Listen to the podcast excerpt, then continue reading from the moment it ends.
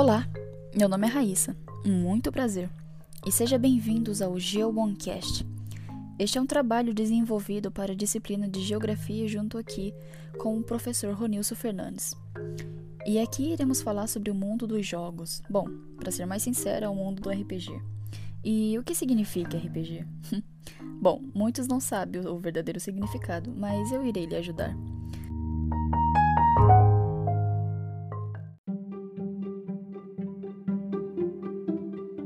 A sigla RPG vem da expressão em inglês Role Playing Game, ou jogo de interpretação de papéis em português, e define um estilo de jogo em que as pessoas interpretam seus personagens criando narrativas, histórias e um enredo guiado por uma delas, que geralmente leva o nome de mestre do jogo.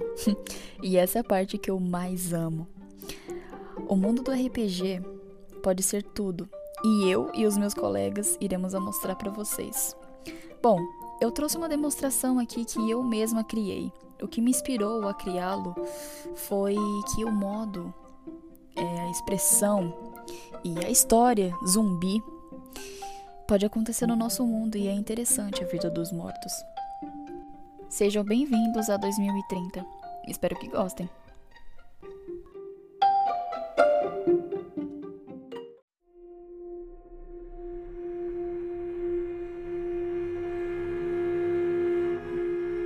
Tudo começa em 2030, logo após a pandemia. Todos sabemos o que aconteceu em 2022, mas e agora?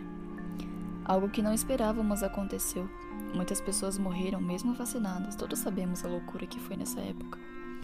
E agora, com essa descoberta, quem irá proteger o mundo? Eu creio que agora ninguém. Nem mesmo governos, exércitos, seja lá o que nos protegia antes. O legado do mundo era todos juntos lutando contra a pandemia. Uhum, mas agora, o legado é cada um por si, lutando pela própria sobrevivência sobre um apocalipse zumbi. Eu tinha apenas 12 anos. na época eu não sabia a gravidade da situação, então eu apenas ficava na minha. Depois de quatro meses, o negócio foi esquentando no mundo inteiro. O número de infectados estava aumentando e o número de mortos em todo o mundo estava assustador. Para resumir, veio a descoberta da vacina. E todos estavam vacinados em 2023. Menos eu. Eu me recusei a tomar essa vacina. Bom, eu creio que eu e milhares de outras pessoas. Essa pandemia nunca sumiu, mas tudo normalizou depois de 2023. Assim, passou mais dois anos e uma nova. Vamos dizer que doença surgiu. Hum, pra variar, né?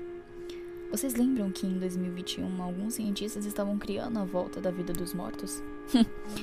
Bom, eles conseguiram, só que de um modo mais horrível. Imagina ver seus amigos, família e pessoas inocentes virando zumbi e vagando por aí atrás de comer seu corpo até não aguentar mais. bom, é perturbador. Somente eu estava em ação. Às vezes é bom lembrar do passado, bom, como por exemplo eu lembro de quando o Bolsonaro estava na presidência e logo depois saiu perdendo para o Lula. Que não queríamos imaginar que o Lula iria morrer, não é mesmo? Mas enfim, o que importa agora é que de como eu vou sobreviver, porque conseguir não virar um zumbi é meio assustador.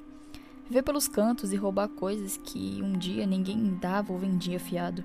Esse mundo agora é de quem chegar e pegar.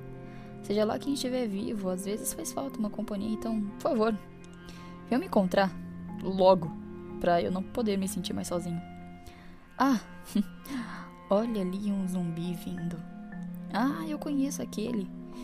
É, ele era dono da mercearia que eu costumava dever 50 centavos e ele sempre me cobrava. E olha só, não é mesmo? Tá procurando algo para comer. Que nojento. É isso. Venha completar essa história comigo e salvar o mundo desse apocalipse zumbi. muito obrigado. Eu espero muito que vocês tenham gostado do nosso podcast. Foi feito com muita dedicação e carinho para vocês terem uma experiência pelo menos agradável. Esse episódio foi reproduzido por Raíssa Alves e editado por David Nevaldo e Kaique Gomes.